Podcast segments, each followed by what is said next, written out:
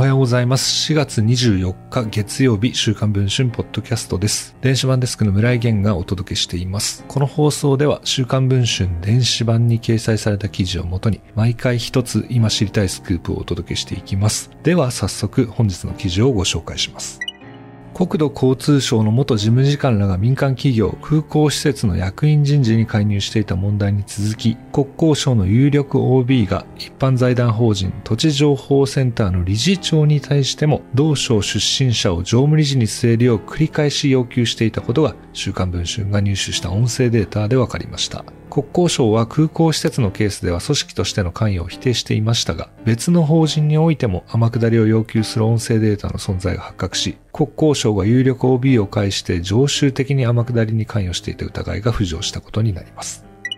空港施設をめぐっては、国交省の元事務次官で東京メトロ会長の本田勝氏が同省の元東京航空局長で副社長の山口勝弘氏を社長に据えるよう要求していた問題が発覚。さらに週刊文春の4月6日の発売号では、その山口氏が取締役時代、役員が集まる会議で、国交省の意向をちらつかせながら自身を副社長に自炊する発言を重ねていた問題を報じました。データは週刊文春で公開しています。その後、山口氏は副社長を辞任、空港施設は第三者による検証委員会を設置し、経緯の調査を進めています。今回新たに天下り問題が明らかになったのは、一般財団法人土地情報センター、1986年、旧国土庁所管の公益法人として設立され、2011年からは民間色の強い一般財団法人に移行しています。現在の理事長は国交省元政策統括官の北本正幸氏です。土地情報センターの理事長には代々国交省 OB がついてきたといいます。ただ、国からの事業が減る中で、前理事長の馬場氏は自らの退任前に運営の健全化を図ろうとしていたといいます。特に報酬年1800万円とされる常務理事ポストをなくそうとしていた。このポストも代々国交省の OB が天下りしていると同センターの職員は証言しています。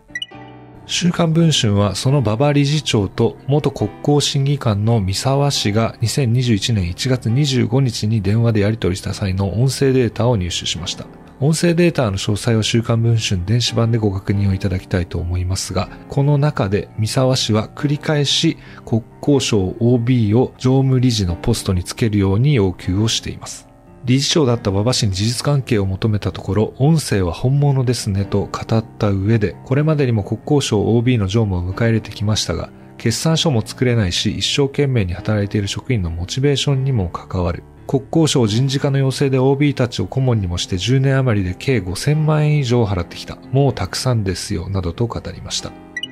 一方、ポストを要求していた三沢氏はこのように語りました。確かに一度電話で話しました。今までも国交省 OB が常務に来ていて、役に立つなら引き続き活用してほしいと。一 OB としてそうした意見があるのがそんなにおかしいかな。非難に値するという認識は全然ありませんでした。こうした三沢氏の発言などから浮かび上がるのは、空港施設のケースに続き、国交省が有力 OB を中心に組織として土地情報センターへの天下りに関与していた疑いです。国家公務員法は省庁による天下りの斡旋や現役職員の利害関係企業への給食などを禁じています。そのため有力 OB が天下りの調整に当たるのが常態化している恐れがあるのです。